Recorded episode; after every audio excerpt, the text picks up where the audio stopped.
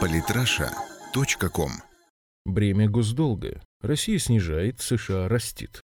Дмитрий Пскезин, Недавно Министерство финансов Соединенных Штатов сообщило об увеличении объема государственных заимствований во втором полугодии на 383 миллиарда долларов. Заем будет на 47 миллиардов больше, чем финансовое ведомство планировало еще в мае. В долги приходится лезть, поскольку финансовые поступления извне оказались недостаточными, а собственная экономика штатов, сильно прихрамывая, не смогла возместить упущенную выгоду. Так, Бюро экономического анализа Американского министерства торговли было вынуждено подкорректировать реальный рост ВВП страны. Во втором квартале текущего года он составил 1,2% вместо прогнозируемых 2,6%. Не обнадежили американцев и эксперты. Так, в Deutsche Bank, например, посчитали дальнейшее замедление экономики США в недалеком будущем неминуемым. В это же время Российское Министерство экономического развития подбило итоги первого полугодия текущего года. Вывод сделало оптимистичный. Общий объем нашего государственного долга за истекший период сократился на 319,17 миллиарда рублей, 2,9%. К выплате осталось, без иронии будет сказано, всего ничего, 10,63 триллиона рублей. Это куда меньше астрономического госдолга Соединенных Штатов, который в конце января нынешнего года перевалил за 19 триллионов долларов. Переведя в зеленые свои рубли, получаем меньше 180 миллиардов. То есть разница не на порядок даже, а на целых два. Если же взять на веру расчеты старшего научного сотрудника Института Каттона Вашингтон Майкла Таннера, американский госдолг составляет и вовсе немыслимую сумму – 91 триллион долларов. Таннер объясняет эту несостыковку так. Это происходит потому, что они, очевидно, не включают в нее необеспеченные обязательства по таким программам, как социальное и медицинское страхование, и хотя они не отражаются в официальном балансе страны, тем не менее, они представляют собой юридические обязательства правительства США. Ожидающийся дефицит по этим программам увеличивает госдолг до непостижимых 91 триллиона долларов, то есть реальный долг оказывается почти в пять раз больше. Впрочем, официально признаваемые суммы свидетельствуют, Соединенные Штаты пребывают в глубочайшей долговой яме. Кого не впечатлили эти цифры, назовем другие. Они дают представление о том, какой процент от ВВП составляет госдолг. В этом отношении прогноз на конец нынешнего года тоже, безусловно, в пользу России. 8,12 против 115,394 процентов американских. Проще говоря, чтобы нам разом расплатиться со всеми долгами, мы должны отгрызть от валового внутреннего продукта примерно двенадцатую часть и отдать кредиторам. Соединенным Штатам, чтобы сбросить с себя бремя долгов, нужно выложить весь ВВП и откуда-то взять еще 15% с лишним. Премьер-министр РФ Дмитрий Медведев, оценивая текущее состояние дел с удовлетворением, отметил, мы сумели сохранить довольно низкий уровень государственного долга. Скажем прямо, он даже не довольно низкий, а он очень низкий, если сопоставлять нас с другими государствами. И это, кстати, наше конкурентное преимущество. Это подчеркивают все финансовые аналитики и все международные финансовые институты. Дмитрий Медведев.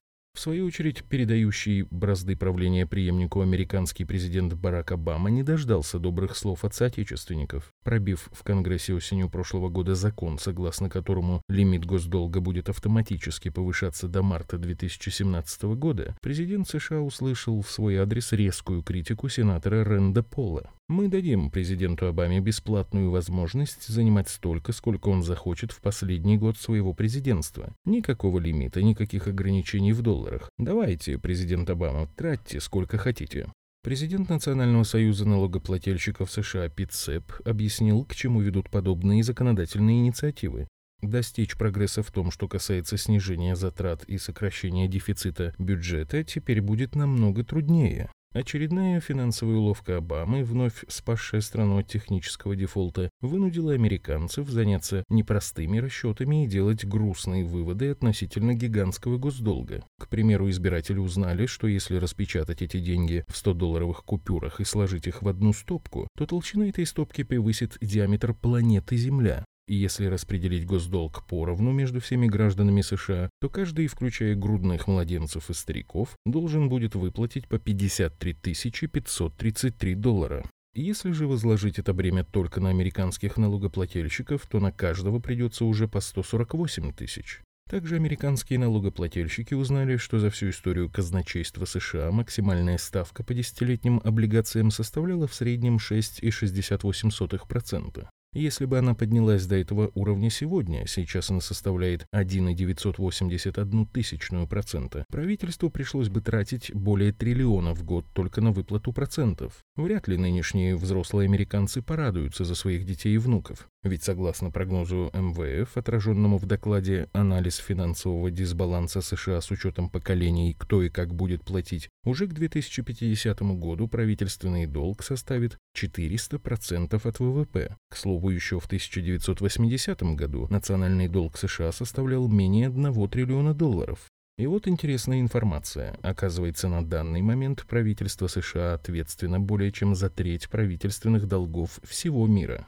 Насчет отдачи долгов перспективы американцев тоже не радуют. Если вы начнете оплачивать только тот новый долг, который США накопили за период правления Обамы со скоростью 1 доллар в секунду, вам потребуется более 189 тысяч лет, чтобы выплатить его целиком. А если Билл Гейтс вдруг озаботится делами своей страны и отдаст все свое состояние до цента правительству США, оно покроет дефицит бюджета только за 15 дней.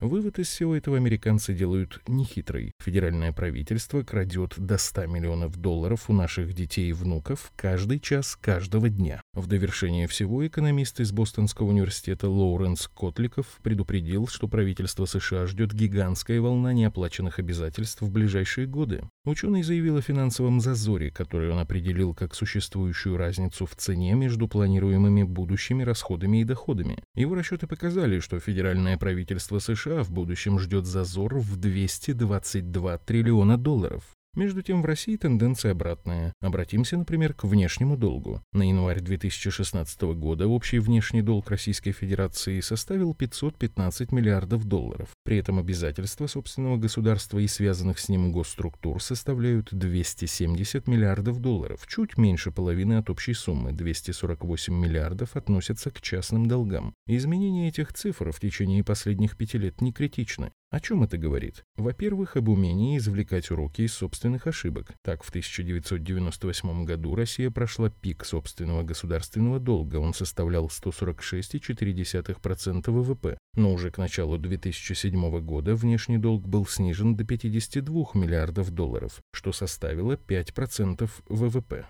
Во-вторых, о стремлении нашей страны жить посредством. В-третьих, о желании поддерживать репутацию как платежеспособной, так и ответственной державы. Эти понятия, принятые в любом нормальном цивилизованном обществе, поднимают на смех наши доморощенные либералы. Выводы серьезных экспертов об острейшем кризисе в экономике Соединенных Штатов они в пух и прах разбивают простенькими рассуждениями, пафос которых заключается в том, что Соединенные Штаты такая могучая страна, так всех в кулак зажала, что все остальные ей в подметке не годятся. А потому она может попросту не возвращать долги, никто и пикнуть не посмеет. И еще один их довод завязан на примитивном шантаже. Мол, многие страны типа Японии и Китая выкупили столько гособлигаций США, что если они предъявят их к оплате, то обрушат не только экономику должника, но и собственные не сохранят. Хотите добиться мирового коллапса, дерзайте, издеваются наши либералы. Но какие бы умные выражения они при этом не подбирали, суть их одна. Если ты сильный, можешь позволить себе все за счет других.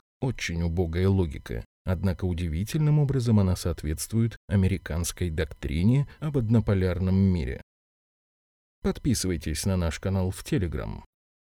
Самые интересные статьи о политике и не только. Читайте и слушайте каждый день на сайте polytrasha.com.